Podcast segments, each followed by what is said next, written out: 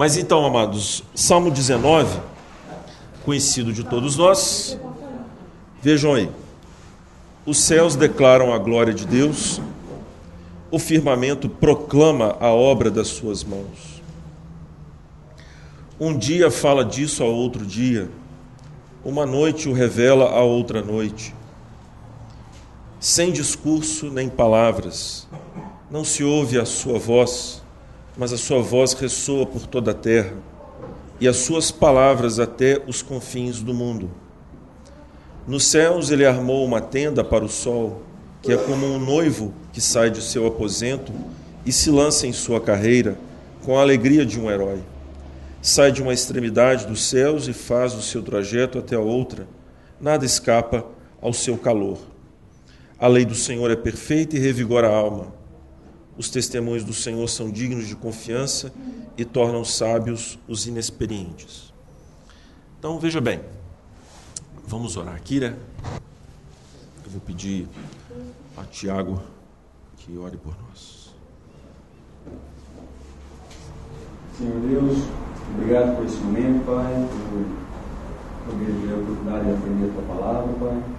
Peço que o Senhor capacite o para nos ensinar sobre as tuas verdades e que as tuas verdades também façam parte e possamos reconhecer para o bem da nossa vida. Essa tua bênção, em nome do teu filho Amém. Amém. Então, irmãos, o Salmo 19 ele mostra é, uma, uma relação entre as Escrituras, a revelação divina, conforme registrada na sua é, o registro da sua palavra nas Escrituras, né? e a palavra de Deus, a palavra que fala por meio da sua criação. Nós temos explorado é, esse texto e é, observe que nas Escrituras, e por isso a gente precisa estar bem apegado à palavra do Senhor, não há esta dicotomia entre é, a palavra conforme ela é revelada na, na criação e a palavra escritura. É, a tendência nossa ao observar esses aspectos na palavra de Deus é de fato antagonizar essas duas formas da revelação divina, é colocá-las uma em oposição à outra. É óbvio, é claro que elas são distintas, isso não resta a menor dúvida, porque a palavra escrita ela é de uma, é, ela tem uma, um formato e a palavra, conforme Deus é, fala por meio da sua criação, tem um outro formato. Isso está dito no próprio texto, vejam, né? é no versículo 4. Mas a sua voz ressoa por toda a terra. Aliás, 3, né? Sem discurso nem palavras não se ouve a sua voz, mas a sua voz ressoa por toda a terra e as suas palavras até os confins do mundo. Quer dizer, há uma linguagem efetivamente no mundo criado por Deus. E há uma mensagem que está sendo dita é, não só a respeito propriamente das coisas em si, a árvore ela está falando a respeito dela mesma, mas não somente, está falando a respeito do seu Criador, apontando para dele. Isso está claro, segundo o texto? Então, com base nisso, nós temos essas escolas apologéticas que a gente tem passado por elas, né? falamos sobre a escola clássica, a escola pressuposicionalista e agora vamos falar da escola evidencialista. O intuito de abordar as escolas, como eu disse para os irmãos, é apenas não oferecer é, um, um entendimento superficial, não tão aprofundado dessas escolas, mas particularmente a mostrar para os queridos que nenhuma escola, meu, a meu ver, ela é capaz de, é, de encerrar a tarefa da apologética. Até porque tanto os pressuposicionalistas trabalham com evidências. Né? Nós vamos, não teremos tempo de explorar, mas, por exemplo, o Ventil, que é um, um pressuposicionalista, teólogo, nós falamos sobre ele, é, ele escreveu um livro falando sobre evidências. Né? Tem obra. Pode, pode entrar mesmo. Né? Tem obras escritas. é, da mesma sorte, os, os evidencialistas eles trabalham com pressuposições. Alguns conscientes delas, como é o caso de Schaeffer, né, que mescla as duas escolas, a pressuposição, a pressuposicionalista e a evidencialista, e alguns não tão conscientes, mas é, apercebidos, digamos assim. Eles sabem é, de que há uma necessidade quanto a pressuposições, quando vai se falar a respeito da, das evidências da criação, da, do Criador na criação, como, por exemplo, Josh McDowell, né? É uma, ele escreveu alguns livros tratando sobre a ressurreição de Cristo, falando sobre a existência de Deus. Nós temos vários autores hoje aí no mercado protestante, mas também no mercado é, católico, de evidencialistas, pessoas que trabalham com evidências, né? Chitãozinho Chororó, né? Mas é verdade, nós não podemos é, fugir das evidências, disfarçando as evidências. É, nós deixamos rastro das nossas ações. Por isso até que é inconcebível você ter algum tipo de investigação de crimes se não contar com evidências. Então, a, a, a cena do crime ela deixa algumas evidências que são então investigadas pelos é, os, os peritos, né? Obrigado, Alexandre. E, e a partir disso eles abduzem, né? Então, o, a, por excelência, a forma de inferência, o raciocínio desenvolvido por, pelos investigadores não é dedutivo, não é indutivo, mas é abdutivo. Quer dizer, é, eles seguem o rastro. Né? Vamos dizer assim: é, quando chove, a grama molha. A grama está molhada, então choveu. Esse é o processo de abdução. Abdução.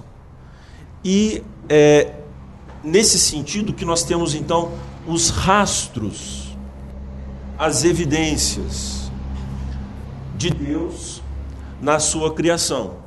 Onde que o, o pastor viu isso? Na Bíblia.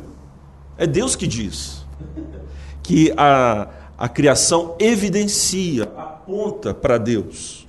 Ela tem uma linguagem que fala a respeito dela mesma e do próprio Deus. Então, é, a, a criação ela é sensual. Tadã! O que, que eu quero dizer com isso? Quando eu falo que a criação é sensual.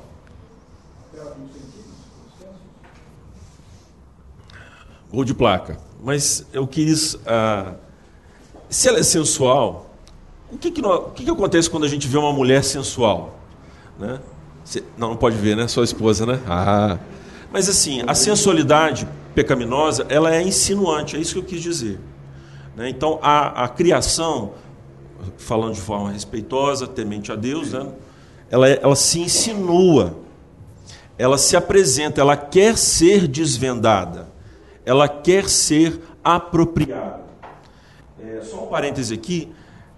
É, já nesse instante, nós vemos o quanto a nossa epistemologia, a nossa teoria do conhecimento a partir das escrituras e, portanto, a nossa ética, ela se distancia enormemente da tese ambientalista é? Qual que é a tese ambientalista? Qual é o pressuposto é, da tese ambientalista? Veja, não estou falando de quem quer cuidar do ambiente. Né? Se você for à casa do Romano, vai ver que ele é um cara, né? é um cara é, que zela pelo ambiente, né? que zela. Às vezes mata uma cobra, né, Karina? e tudo. Mas é, o ambientalista ele parte do pressuposto de que a natureza nos é agressiva e até mesmo antagônica. Então, via de regra, você vê, partindo desse raciocínio, todos os ambientalistas. Né? Olha, nós estamos astravacando o progresso. Né? Então, hoje no Brasil, nós estamos vivendo mais uma vez a discussão sobre esse assunto, é, de, de realmente participar do ambiente ao nosso redor. Né? Os índios têm que manter a selva intacta. Intacta. Ela não pode ser explorada. E aí nós vamos vendo o quanto que isso esconde, camufla uma série de outros interesses. Quer dizer, por detrás dessa falsa proteção, essa visão romântica da criação, é, esconde-se interesse de destruição da criação. Entendeu? Então é só um parêntese para vocês verem como que ah, nós partimos para investigar as evidências da criação que apontam para o Criador, porque nós pressupomos que essa mensagem, essa mensagem não nos é oposta. Pastor, mas espera aí, só está esquecendo de um texto bíblico. Vamos lá para Romanos, capítulo 8. Está muito bonito e tal, mas tem um texto aí que o senhor está esquecendo. Romanos 8. Deixa eu me achar aqui. Romanos, capítulo 8.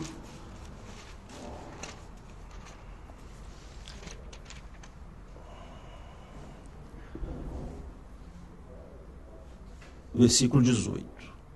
Quem achar, pode ir lendo. 8, 18 a seguir. Quem achou e leia para a gente. Considero que os nossos sofrimentos atuais não podem ser comparados com a glória que em nós será revelada. Pode continuar. A natureza criada aguarda com grande expectativa que os filhos de Deus sejam revelados, pois ela foi submetida à inutilidade não pela sua própria escolha, mas por causa da vontade daquele que a sujeitou, na esperança em que a própria natureza criada será libertada da escravidão, da decadência em que se encontra, recebendo a gloriosa liberdade dos filhos de Deus. Pode, continua. Sabemos que toda a natureza criada geme até agora com dores. Puxa o freio de mão. Viram aí? Então, há uma conturbação é, na criação.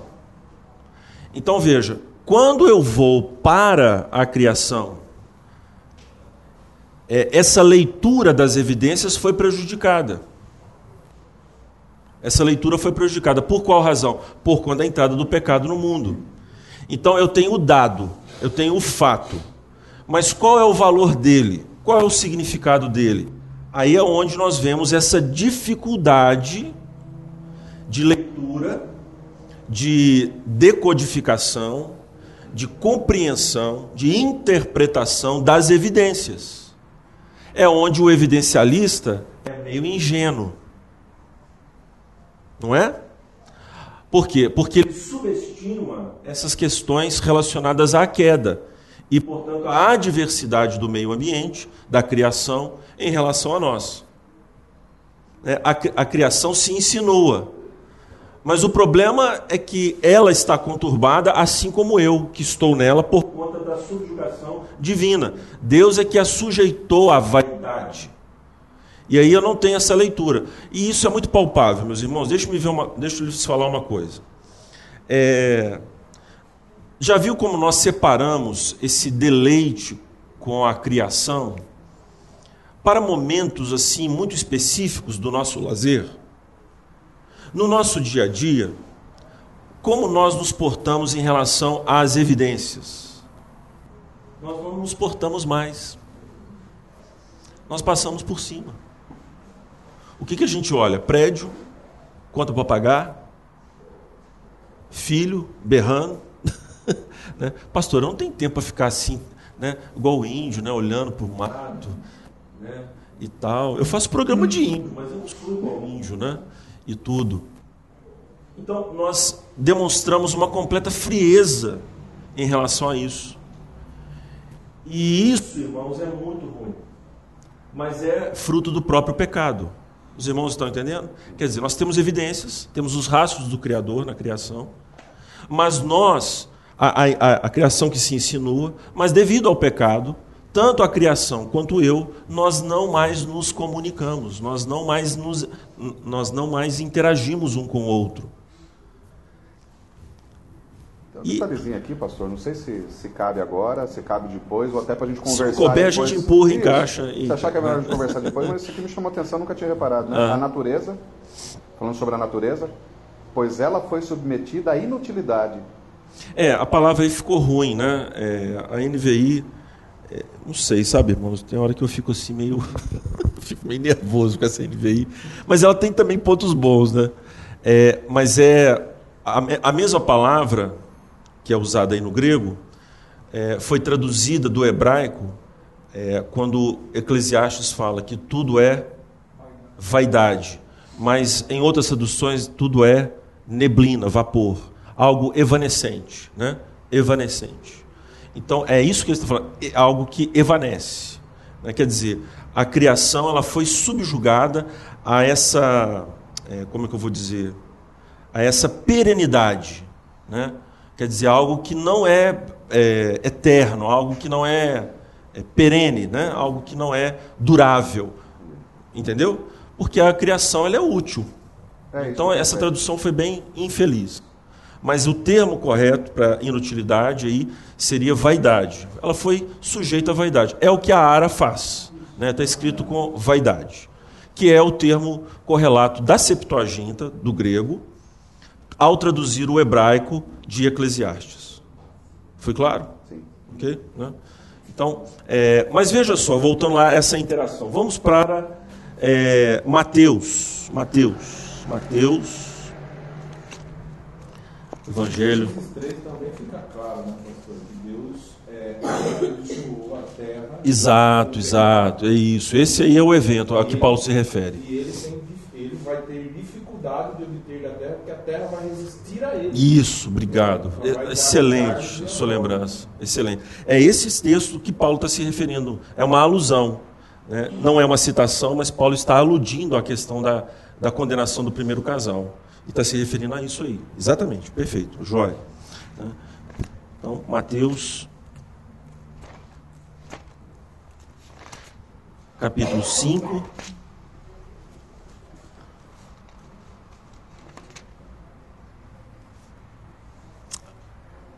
É, não, minto, capítulo 6.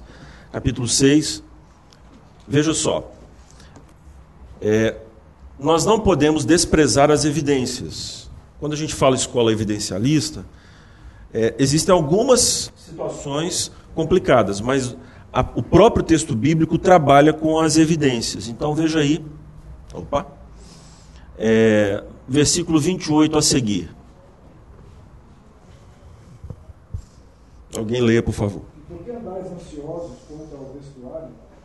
Considerai como crescem os lírios do campo eles não trabalham nem fiam. Eu, contudo, os afirmo que nem Salomão, em toda a sua glória, se vestiu como qualquer deles. Ora... Pronto. Tá bom. Totei. Olha Jesus trabalhando com as evidências da criação. Ele mandou que nós olhássemos o lírio. Não é assim? Não, ele mandou para a gente olhar como eles crescem. Não é? Às vezes a gente olha para o texto né, e fala: ah, Jesus mandou a gente olhar os lírios do campo. Não. Olha como eles crescem. Como eles crescem. Quer dizer, a seiva que corre né, para alimentar esta flor tão maravilhosa, né? Os lírios. Quem gosta de lírio? A minha esposa ama lírio. Eu sempre, quando preciso de alguma situação assim complicada, vencer alguma situação difícil, eu ofereço lírios, né? Lírios para minha amada. É... Tem muito tempo que eu não dou lírio, né? da última vez foi rosa champanhe. Os maridos dão flor para as esposas? Não? Nem sei qual é o livro. É, sim. Mas olha, aproveitando, né? não apenas olhe os lírios, como eles crescem, mas compre os lírios e dê para suas esposas. Né? Irmãos, é algo muito importante dar flor para as mulheres. Eu, por alguns anos, assim, me esqueci dessa prática que eu mantinha quando era namorado, depois como esposo. E aí teve um intervalo, mas é muito importante. Você não sabe o efeito né, é que isso proporciona. Não é verdade, Ana Cláudia? Não, não. Hã? É. Ah, sente alergia. É. Ah, mas um jantar, então. Ah, uma viagem. É, sim, então, pois é. Então, dê uma, uma flor em forma de viagem. Né? Então Jesus manda que nós olhemos os lírios, como eles crescem, observemos. Por quê? Porque tem uma mensagem embutida ali. E qual que é a mensagem que Cristo vê ali? de suprimento, de providência, de cuidado, de zelo. E ele não faz uma referência poética, é o que a Escritura diz sobre a criação. Deus fez o lírio para que ele emitisse uma mensagem. Qual seja? Ele é frágil, ele é uma flor diminuta, porém ela é cheia de beleza, uma beleza estonteante, e é suprida por Deus. Quer dizer, eu não preciso me preocupar com o mundo, com o que comer e o que vestir, porque Deus, assim como o lírio é frágil e eu também sou, ele vai me suprir, ele vai me dar contentamento, ele vai fazer com que a minha vida esteja seja abundante. Pois bem, qual de nós é, a gente presta atenção no texto, mas a gente já prestou atenção na criação conforme Jesus aqui está nos ensinando? Porque ele nos ensina a observar a criação como forma de meditação bíblica. Você sabe que os puritanos eles se esmeraram nessa, nesse quesito. E eles desenvolveram várias técnicas de meditação. E a gente precisa retomar isso, porque isso é bíblico. Isso é bíblico. A nossa interação com o espaço, ela é tão fugaz, ela é tão difusa, ela é tão estranha.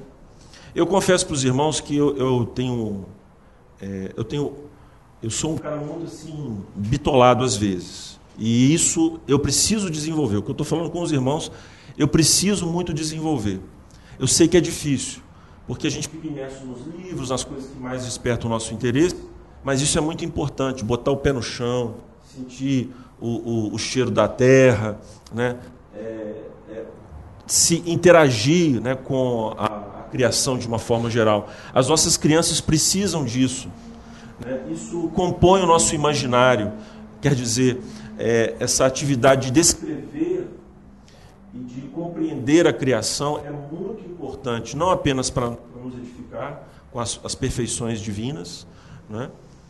Nós meditarmos nisso, mas também é, de conhecimento, né? de imaginário, de aumentar nossa inteligência.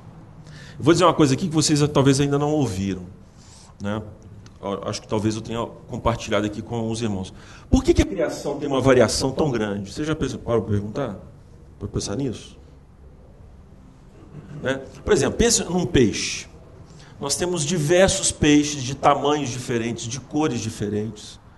Você já viu aqueles documentários da National Geographic, né? aqueles cardumes de sardinhas que, devido à temperatura da água, pega corrente, né? então elas vão para um determinado ponto do oceano e mal sabem elas que está uma baleia faminta. Né? Uma baleia que sente que chegou o momento, né? Não, Deus é que manda pelo instinto que foi, colocou nela, né? Que chegou o momento do almoço. E é maravilhoso, já viu? Vocês nunca viram? Já viu, Romano? Muitas vezes. É sensacional, né? Aí vem aquela baleia, de repente ela entra em cena. Ela abre aquela bocona e papa aquele monte de sardinha, de uma vez só. Que delícia, né? Que almoço gostoso. Mas quem faz isso? É o Senhor, né? Então, não vou ler aqui, não só para lembrar, o Salmo 104 fala dessa variedade da obra de Deus. Né? Dessa variedade fascinante, inabarcável. Né? A gente, as pessoas não dão conta de tão variado que é a criação do Senhor. E todos os programas eles fazem um malabarismo no roteiro tremendo uhum. para poder contar aquela história Sim. sem direcionar um criador. Ah, sim. Que eles usam a mãe natureza, eles usam alguma inteligência. A evolução, a seleção natural. Eles sempre têm que nomear alguma coisa superior àquele comportamento para se explicar aquele comportamento. Perfeito. Ótimo você salientar isso. A cosmovisão embutida no programa já é naturalista, já é darwiniana. Né? E a gente fica. Mas a gente tem que dar uma, tomar uma vacina né? e assistir. Né? Para é, dar o tombo neles. Né? A gente tem que dar o tombo neles pela fé. Gente... Pernada de anão. Né? dá o tombo neles pela fé. Porque nós contemplamos essas obras da criação. Mas qual que é o objetivo de Deus em, em, em variar a sua criação? Você já se perguntou? É porque a variedade amplia a nossa inteligência. Quer dizer, quanto mais coisas nós temos para ter termos de comparação, mais nós podemos chegar ao entendimento correto das coisas. Porque nós só trabalhamos por analogia, por comparação. Então Deus produziu uma variedade gigantesca na sua criação e mandou Adão nomear. Quer dizer, a, a, a capacidade de substantivar, de dar nomes, que foi dada por Deus a Adão, é, tem a ver justamente com essa variedade. Quer dizer, Adão não poderia falar peixe e peixe para todo mundo. Não. Tem o lambari, tem a sardinha. Então, quando uma pessoa fala assim: Ah, pastor, amanhã nós vamos lá na casa do Edinho. Amanhã, pastor, nós vamos lá na, no apartamento do Edinho. Pastor, amanhã nós vamos lá no apartamento novinho do Edinho. Quer dizer, as palavras são para transmitir um conhecimento adequado. Quando nós, então, não temos um, temos um vocabulário pobre, meus irmãos, é muito provável que nós tenhamos também uma inteligência é, ruim, prejudicada. Porque a criação a linguagem da criação, aquilo que ela fala, é para produzir em nós essa inteligência. E a gente acha que essas coisas não são importantes. A gente acha que isso aí é, é bobagem. Mas as Escrituras mandam a gente meditar, a gente refletir, a gente olhar para os lírios, ver como eles crescem, interagir com a criação.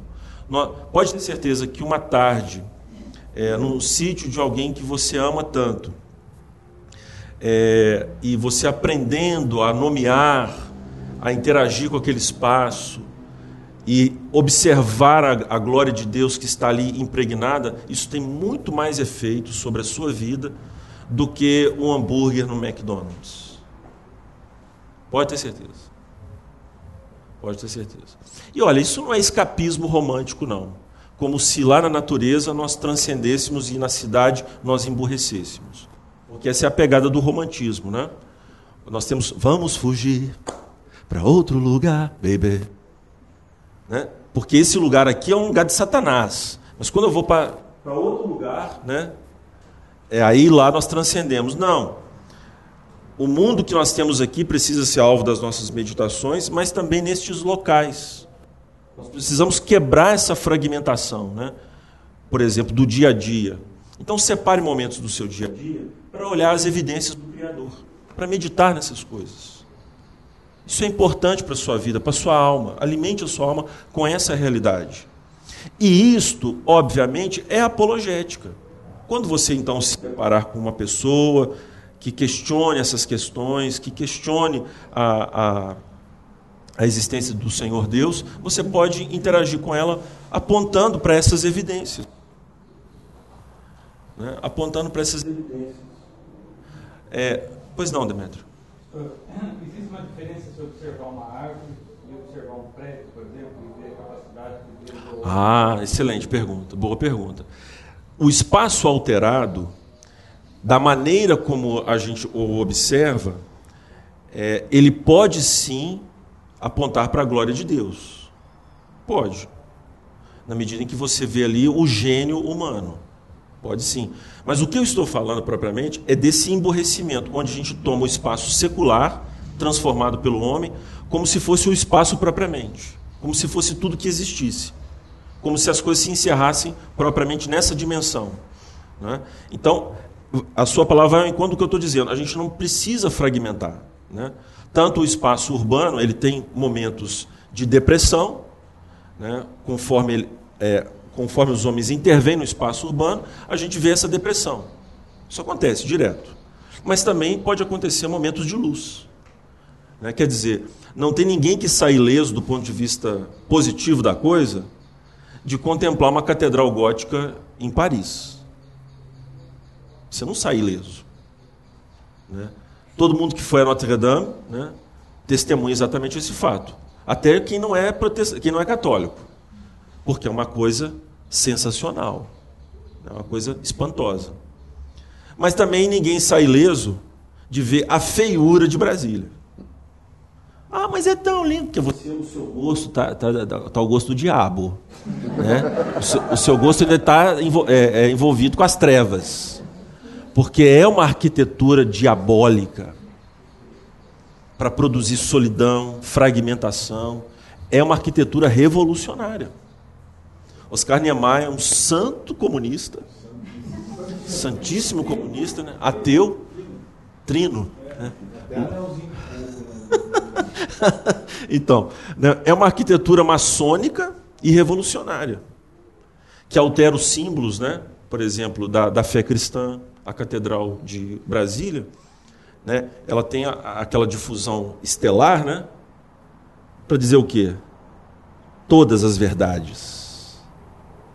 Todas as verdades. É, o da catedral é o contrário, né? Só uma verdade. Aí ele pegou e inverteu. Não é é do diabo? É do diabo. É de Satanás. Né? Então, não sei se respondi a sua pergunta, mas claro, o que você disse tem muito a ver, sim. Né? Nós louvamos a Deus pelo gênio humano na, na arquitetura. Uma coisa interessante, pastor, também dentro disso, é, eu aprendi, acho que velho também de idade, a contemplar isso em espetáculos. Uhum. Porque às vezes você vai a um espetáculo, Sim. apesar das, das cosmosvisões, né? Mas Distintas. há um gênio humano, Sim. ali a mobilização das pessoas, Ah, ali certamente. o aparato técnico das coisas, Uhum. entendeu? Não deixa de ser graça comum. Claro. Muita graça comum. Sim, sim. Perfeito, perfeito. Se a gente for vacinado, a gente consegue contemplar Deus Sim. também no espetáculo teatral, Uhum. num show decente. Aham, consegue, consegue. Né? Hoje está mais difícil, né? porque é, o audiovisual né, ele, ele substitui o talento musical, por exemplo. Né? Eu adoraria em vários shows, mas essa conotação olimpiana do artista, né, que o artista é um semideus, incomoda os artistas e me incomoda, porque eu quero ver o cara tocando. Né? Então, se eu pudesse, por exemplo, ir no show do Led Zeppelin, né, eu ficaria muito feliz. Né? Mas só eu e eles, né? observando assim. O cara toca demais, né? Mas sem esse negócio, ô Jimmy Page, você é o deus da guitarra. Não, que deus coisa nenhuma, né? Mas é, a, mas é a interação que eles provocam e que as suas plateias esperam. Né? Eles são divinizados. Né? Então, é, isso aqui é chato. Né? Eu adoraria ver o Paul McCartney. Né? Não gosta, não? Rapaz, você, sua, sua fé é fraca, viu? Né? A sua fé é A fraca. maior enganação depois do homem pisar na lua, essa é a maior enganação do mundo. Até- o brasileiro falava isso, pô. É. Não sou eu, eu Não, sou sim, eles não são tudo isso, né? Eu prefiro Puccini, nada Bar, né? E tal. Mas enfim, a gente eu gosto muito Cara, de falar de cultura, né? de sertanejo, de Beatles. É, aqui dá de tudo, né? Vamos, irmãos, vamos abrir Provérbios 6. Provérbios 6. Não, eu acho que é uma gradação de beleza, né? Então, a- o rock não é uma música é, que tem o mesmo nível de beleza do que a música erudita. Nunca terá, né? Mas você pode sentir prazer nisso. O problema é que os nossos jovens, nossos filhos, né? Eles só ouvem bobagem, só ouvem porcaria, né? Perderam a distinção das coisas, né? Então eles acham que é, Fergie é tão bom quanto Beatles e que Beatles é tão bom quanto Bar. Né? É uma porcaria, Lady Gaga, não é? né? com exceção feita ao talento vocal da Lady Gaga, mas a música é pau- paupérrima, né? é ruim. Então, é, os nossos jovens precisam ter essa noção de estética. Nós também precisamos, precisamos readquirir isso, que evidencia a criação. Mas vamos falar aqui de outra coisa, né? vamos aprofundar aqui. Capítulo 6. Meu filho, se você serviu de fiador do seu próximo, se com um aperto de mãos empenhou-se por um estranho e caiu na armadilha das palavras que você mesmo disse, está prisioneiro do que falou. Então, meu filho, uma vez que você caiu nas mãos do seu próximo, vá e humilhe-se. Insista, incomode o seu próximo, não se entregue ao sono, não procure descansar. Livre-se como a gazela se livra do caçador, como a ave do laço que a pode prender. Viram aí? A Escritura usando analogias da criação para nos mostrar sabedoria na condução das nossas vidas. E ele segue falando da formiga, né? Isso, nós vamos entrar nelas aí. No formigueiro, nós vamos entrar no formigueiro. Pode ler, Edinho, por favor. Observe a formiga, preguiçoso. Reflita nos caminhos dela e seja sábio. Ela não tem nem chefe, nem supervisor, nem governante. E ainda assim armazena suas provisões no verão e na época da colheita ajunta o seu alimento. Olha que bonito. Eu sempre ensino para os noivos que eu vou aconselhar Viu, Yasmin? Os noivos, os que eu vou aconselhar, entreguei o ouro, né? Entreguei o ouro. Depois eu falo sobre isso. Né? Mas enfim, os noivos que eu aconselho, eu falo o seguinte: olha, façam um planejamento. Vocês precisam comprar roupa de inverno quando? No verão. A gente faz isso? Não. Não, né? você faz, né? É. E as roupas. Hã? Pegar a promoção. Pegar a promoção. Ou, se você quer comprar um objeto muito caro, o que, que a gente faz? A gente se endivida e paga. O que, que a Escritura nos ensina? A gente armazena e paga. O endividamento ele é importante. Não é pecado endividar-se. E o endividamento proporciona a geração da riqueza. Mas o problema é que a gente, às vezes, está mais preocupado é, em produzir riqueza com a dívida do que produzir riqueza sem o endividamento. E aí é onde a gente se embanana. Veja, a criação nos dá essa lição quanto ao planejamento, armazenamento, quanto à sabedoria de não ficar por fiador de ninguém. Não é? É, não quer dizer que a, que a, Escritura condena ser fiador, mas ela condena esse, essa atitude temerária, né? de você não lastrear o, o, o, o ser fiador, você precisa ter lastro. Às vezes o lastro é a própria pessoa, ou não. Então na economia não existe milagre. Ainda não inventaram economia sem o fundamento do lastro, sem lastro. Não inventar. Você precisa para trocar qualquer coisa, comprar qualquer coisa de um lastro. Né? O governo geralmente entra, né? Então, daí a minha briga com as agências reguladoras, né? que quer lastrear as negociações entre nós. Mas se Deus quiser, esse penduricalho keynesiano vai cair por terra em nome de Jesus. Fora com as, as agências reguladoras desse país. Que é sim uma forma de bloquear a concorrência. Bloqueia, porque alguém vai acreditar que ela regula neutramente? Claro que as empresas amam a regulação. Por isso a Odebrecht ficou sozinha no mercado, porque ela mesmo incitava a regulação. Viajei, né? Não. Não, né? Não. Mas é isso. Então, lastro é importante, mas é entre eu e você. Né? As negociações precisam ser sempre mais diretas. Nós precisamos, é isso que a Escritura nos ensina aí, com base nas evidências. Eu acho que ficou claro que não há objeção alguma, muito pelo contrário, do ponto de vista bíblico, que nós devemos trabalhar com as evidências. Pois bem, há alguma dificuldade com a, o evidencialismo? É isso que nós vamos ver aqui em breves palavras. Quantas horas? Eu medi e meio. É, acho que tem mais 10, 15 minutos. É o suficiente que eu preciso. Né? Então, veja só. É, eu preciso de razões para crer. Eu preciso de razões de justificativa para aquilo que eu creio.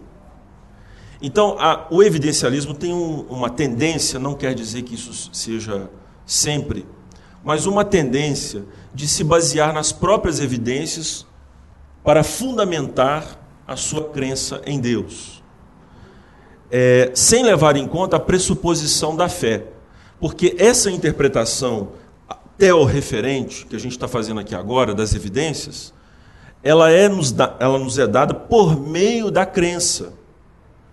Um ímpio, quando vê, por exemplo, é, o mar, o, que, que, ele, se, o, o que, que ele interpreta sobre o mar?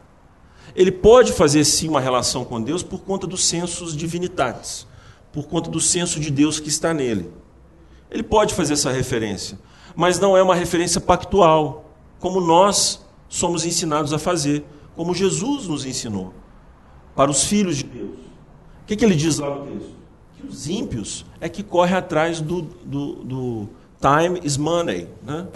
Os ímpios é que são assim. Eles é que se preocupam com essas coisas. Mas os filhos de Deus, eles olham para os lírios e como eles crescem. E eles entendem que ali está uma sabedoria. O evidencialismo, muitas vezes, nesse afã de querer provar, ele se esquece que você precisa de um fundamento para a crença, para uma, um, um fundamento que não se baseie propriamente nas evidências. Nas evidências. Então, é mais ou menos o seguinte: é, você não pode praticar ciência alguma, induzir, deduzir, inferir, abduzir, você não pode é, pesquisar, se atirar a qualquer atividade de conhecimento, querendo extrair das própria atividade a forma de fazer essa ciência. Por que, que existe filosofia da ciência? Porque a ciência matemática, a ciência da física, a ciência da química, ela precisa de uma ciência anterior a si, que a fundamente nas suas práticas. Trocando em miúdos, ninguém pode aprender a bater martelo, prego com o martelo sem antes ser ensinado. Dá um martelo para a criança e ela vai buscar as evidências, né? vai buscar a, a pesquisa. O que, que vai acontecer com essa, essa criança? É, ela vai inferir que aquele martelo pode servir para outras coisas, né? para outras artes, que não propriamente a, a de bater o martelinho no prego. Deu para entender? Nós precisamos de uma ciência anterior, tanto no caso é, das outras áreas do conhecimento e, sobretudo, em relação à nossa fé. E como que nos é dada, só um instante, terminar só essa frase. Como nos é dada é, essa ciência, esse conhecimento? Pela revelação, a fé. Né? Nós entendemos, é o que vimos hoje no sermão. Uma vez que estou ligado a Cristo, eu conheço. Uma vez que eu tenho comprometimento, né? eu então travo o conhecimento. Por quê? O que acontecia com os, os, os judeus? Eles pesquisavam, perguntavam, diziam sobre Jesus, investigavam, mas jamais concluíam a respeito de quem ele era de fato.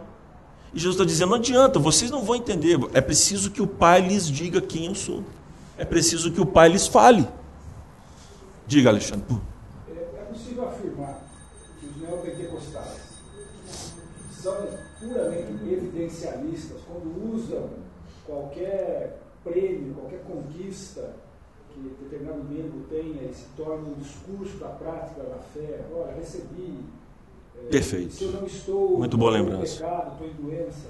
Sim. E aí também, nesse contexto, como fica é, para nós mesmos, para não mostrar que não somos assim, evidencialistas, quando o Abacuque vem e fala, ó, mesmo que as regras mudem, Sim. Né, não há fruto, ainda assim, quer dizer, e eu penso que tem dificuldade, porque toda hora que o caldo entorna, você fica. O que está acontecendo? É, exato, exato. Aí vem Jó, né, o caldo entornou, e ele não olha para si e fala, né, olha, onde é que eu pequei? Né? Então, ele continua com Deus discutindo até que se convence de ignorância, eu sou ignorante. Sim. Pelo menos pela minha leitura, eu posso estar enganado com isso. Perfeito, perfeito. Não, pecado, não, há não há arrependimento de pecado, talvez, ou prática que possa dizer, puxa, estou merecendo tudo isso. É, o que você está falando vai cair no pragmatismo. Né? Quer dizer, você. É, o pragmatismo, assim como o empirismo, assim como o evidencialismo, levado às últimas consequências, são absolutizações epistemológicas. Quer dizer, eu posso de, é, compreender as coisas por mim mesmo através da experiência e é, estabelecer as regras por esse envolvimento empírico o tempo todo. Mas o que acontece? Nem tanto ao mar, nem tanto à terra. Nós precisamos de fundamento para o conhecimento, assim como precisamos também da experiência. Por isso que nas Escrituras nós temos é, advogado isso para. para é, temos feito essa defesa em relação ao drama. Quer dizer, é no drama, é no drama que nós unimos tanto o aspecto empírico, de experimentação da fé, quanto o aspecto é, do conhecimento, da teologia. É, nós precisamos viver a palavra, mas não podemos fazer isso sem conhecer a palavra. Então nós precisamos dramatizar a palavra, tanto agir quanto falar, quanto compreender. E é por isso que então os pentecostais eles fazem outras inversões. Né? Isso vai levá-los a uma inversão da vontade decretiva e da preceptiva.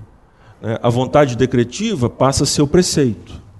Né? Então eu infiro o que Deus quer de mim a partir dos eventos da história. É isso que você está falando, é essa inversão. Então, é, se eu se acontece alguma coisa que mostra que Deus está agindo em meu favor, ok. Se acontece alguma coisa que eu vejo que é ruim, Deus não está comigo. E aí é onde eles ficam confusos. Né? Então, é, por exemplo, a perda de um trabalho, eu, ou a falência de uma empresa, eu estou em pecado. Por... Exato, então eu estou bem, eu estou bem com Deus. E pode ser exatamente o oposto. Né? Quando você quebrou, Deus estava contigo, como foi o caso de Jó, né? Jó quebrou. Jó faliu. né? Mas ele estava bem com Deus. Estava bem com Deus. E aí os amigos de Jó, empiristas, evidencialistas, né? imanentistas, né? se, cercaram de Jó, você deve estar com alguma dificuldade. Né? É, isso não aconteça. Por outro lado, vou terminar aqui pagã, inclusive. É, paganismo, purinho. Né? É, por outro lado, por outro lado, nós não podemos desprezar as evidências da desobediência. A desobediência deixa marcas. E aí, está dito na Bíblia, né? Lá em Romanos, onde Deus deixa o rastro, né? a pessoa faz alguma coisa e acontece uma outra. Existem consequências. Não é? Então a pessoa chega no consultório do psiquiatra e fala assim: Olha, eu não estou bem, eu preciso ser feliz, a minha vida não está bem, eu tenho que ser feliz, eu não posso ficar desse jeito, eu estou angustiado, angustiada, a minha vida é um lixo, eu vou me julgar na, na, na, do, do, do, do décimo andar, do prédio, não estou legal não. Aí o psiquiatra pergunta: Sim, mas tem sido a sua vida em família? É uma desgraça. É uma desgraça. Eu mando tomar mesmo naquele lugar, eu xingo, eu brigo, eu pisoteio, eu dou tapa cara. Ah, é? Sim. Então, na maioria das vezes, meus irmãos, as pessoas têm vidas desgraçadas. São evidências, efeitos das suas ações impensadas e irresponsáveis. E, e não faz a conexão. Aí, aí deixa de ser evidencialista, né? aí esquece. Agora sou pressuposicionalista, né? Aí deixa as evidências. Então não vamos esquecer do chitãozinho chororó. Não vamos disfarçar as evidências, né? negando as aparências, porque elas são marcos do Senhor para que o homem se retroceda na sua linha de ação. Olha, sexo livre não dá. Não dá. Aqui não dá. Claro que dá. Que, que não dá. Dá sim, eu vou fazer e acontecer. E aí o que acontece? Não dá. Não dá. Ah, eu vou gastar, porque com a gastança eu posso produzir dinheiro, eu vou me endividar. Não dá. Aí a Dilma falou assim: não dá.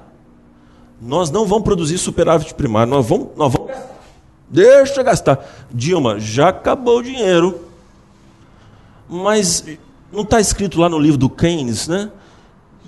Que, é, é, é, que esse gasto público ele aumenta a economia? Sim, mas eu preciso ter o dinheiro para gastar. Só que acabou. É. Não, mas gasta aí. Virar o quê, meus irmãos? Uma Venezuela.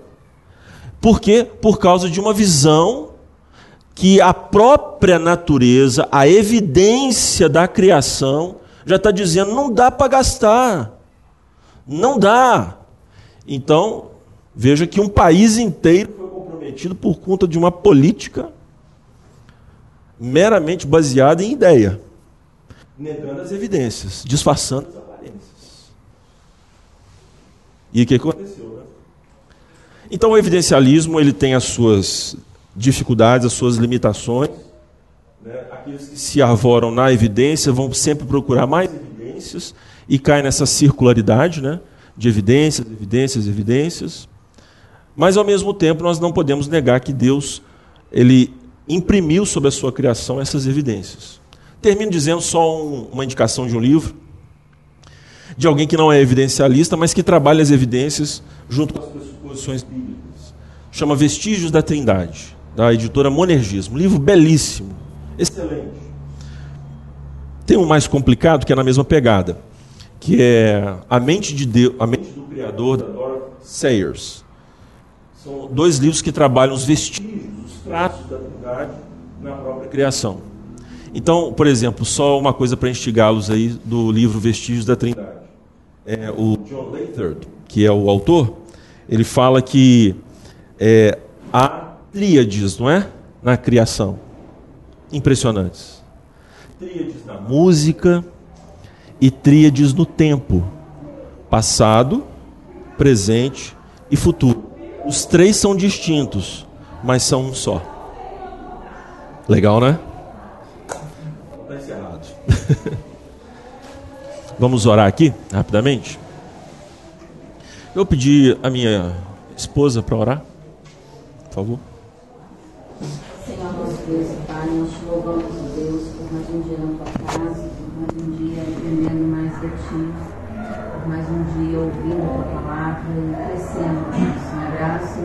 Te rendemos graças, Deus, por este privilégio.